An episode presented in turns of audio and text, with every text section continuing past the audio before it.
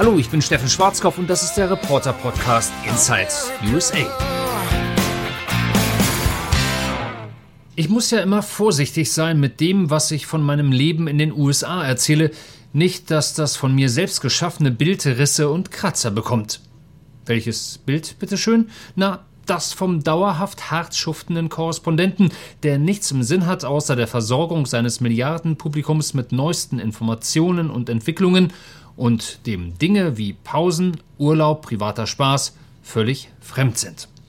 Genauso ist es nämlich auch nur, dass das mal klar ist. Letztens zum Beispiel habe ich auch mal wieder alles gegeben, als ich gemeinsam mit der Familie auf selbstfinanzierter Recherchereise in Florida war, genauer gesagt in Orlando. Wobei selbstfinanziert ist nur teilweise richtig, die Kinder mussten mit ran. Weil Till und Jette nämlich irgendwann erklärt hatten, sie würden unbedingt nach Disney World reisen wollen, hatten wir gesagt, okay, aber ihr müsst euch eure Tickets mitverdienen. Die beiden haben dann fleißig Limonade verkauft, mal im Nationalpark, mal auf dem Sonntagsmarkt, mal bei einer Wahlkampfveranstaltung für Donald Trump in Pennsylvania, wo Julia und ich drehten und die Kids Limo anboten. Letzteres war übrigens das einträglichste Geschäft. Innerhalb von zwei Stunden hatten die Herrschaften von den spendierfreudigen Trump-Anhängern knapp 200 Dollar eingesammelt. Was kostet der Becher? Ein Dollar. Hier, nimm fünf, aber sag deinen Eltern, sie sollen gut über Donald Trump berichten. Unsere Kinder sind bestechlich, wir selbstredend nicht.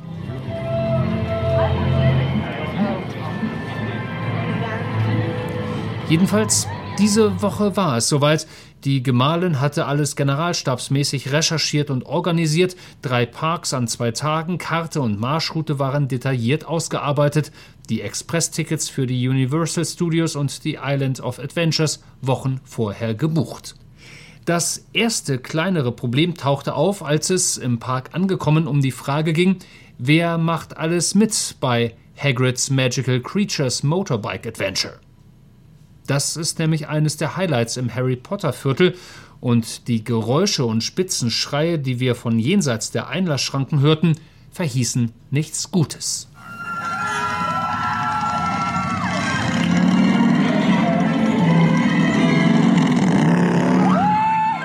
Man kachelt da nämlich auf einem Motorrad sitzend mit gefühlten 250 Kilometern pro Stunde über die sich in alle möglichen Richtungen biegenden Schienen und versucht dabei nicht das Bewusstsein zu verlieren.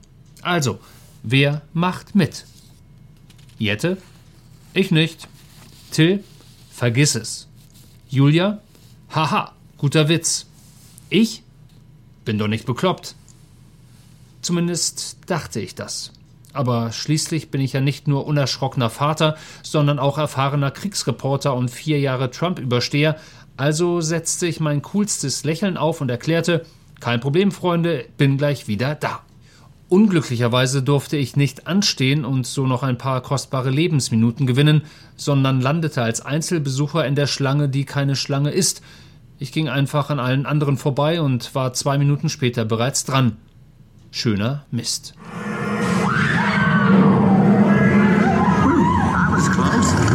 just need to. Oh, you found my missing screws. Best be getting you out of here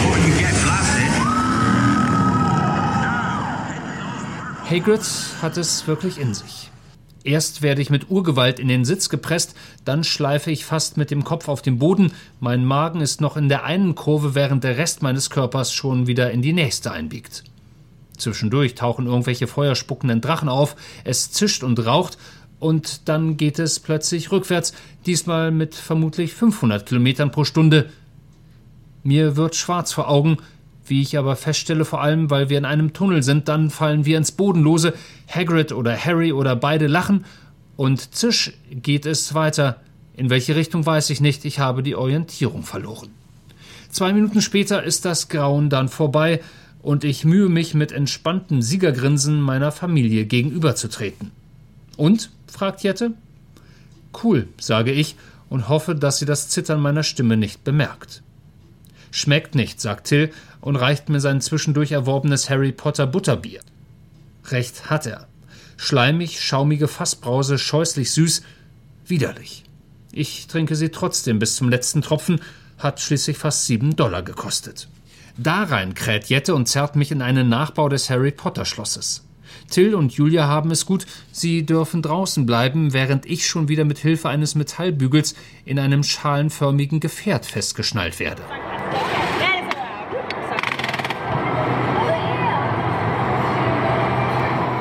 Diesmal geht es auf eine Forbidden Journey. Kurz zuvor hatte ich noch die Beschreibung der Fahrt gelesen. Thrill Motion Simulator 3D, 4D.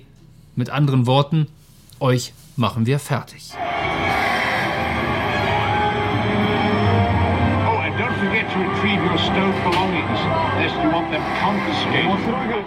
Schnell stellt sich heraus, Hagrids Motorradtour war eine Fahrt mit dem Dreirad verglichen mit diesem Trip des Grauens. Wir werden hin und her geschleudert, stürzen in die Tiefe. Jette schreit, weil über ihr Spinnen auftauchen. Ich schreie, weil mir innerhalb von Sekunden kotzübel ist. Jette schreit weiter, jetzt vor Freude. Ich schreie nicht mehr, mir fehlt schlichtweg die Kraft. So fühlt es sich also an, wenn man stirbt. Mein T-Shirt ist schweißnass, alles dreht sich, auch als uns das Motion Monster wieder ausspuckt. Till blickt besorgt, Julia macht Fotos und weiter geht's. Jette ist jetzt angejuckt und rennt weiter. Sie will in den Jurassic Park, danach zu den Dudley Do-Rights Ripsaw Waterfalls. Es geht rauf und vor allem sehr schnell runter. Wir sind plitschenass. Jette will nochmal. Ach bitte, Papa, nur noch einmal. Das ist doch so lustig. Und kaum, dass ich mich versehe, sitze ich im Incredible Hulk. Ein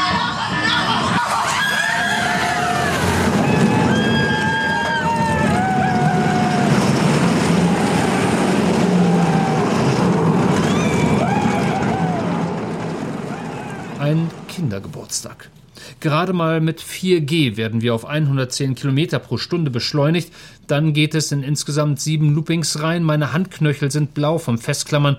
Woran ich mich festhalte, keine Ahnung. Till mampft derweil einen Schokololli. Julia macht Fotos. Schließlich will sie ja beweisen, wie viel Spaß wir alle hatten, und da ein Besuch in Orlando für Amis und Halbamis Pflicht ist, muss der eben auch für die Nachwelt festgehalten werden selbst wenn ich inzwischen genauso grün wie Hulk aussehe, allerdings ohne Muckis und leicht zusammengefallen. Aber wie eingangs erwähnt, als US-Korrespondent bin ich ja nicht hier, um Spaß zu haben, sondern um zu recherchieren und dem geneigten Zuschauer bzw. Zuhörer über das zu informieren, was in Amerika so los ist. Während der Rest des Tages mit Nieselregen und weiteren Achterbahnen zu Ende geht und auch Till Gefallen gefunden hat am Rauf und Runter und rüber und nüber, und ich mich längst in einem tranceähnlichen Zustand befinde, kann ich berichten, wo am Tag darauf alle 331 Millionen Amerikaner waren. Im Magic Kingdom nämlich, dessen Magie offensichtlich darin besteht, dass da irgendwie alle gleichzeitig reinpassen und jeder sogar noch atmen kann. Das Schöne hier ist, man muss in Disney World nicht ständig um sein Leben fürchten. Die Achterbahnen heißen hier die Sieben Zwerge und Barnstormer, Scheunenstürmer. Das Doofe ist, um im Bummelbahntempo durch die Märchenlandschaften zu fahren, darf man vorher so 60 bis 90 Minuten anstehen. Der Amerikaner als solcher nimmt das mit einer bemerkenswerten Ruhe hin. In Deutschland wären wahrscheinlich längst die Fetzen geflogen, zumindest verbal. Ich verliere langsam die Lust, Jette nicht, Till auch nicht, und Julia macht Fotos.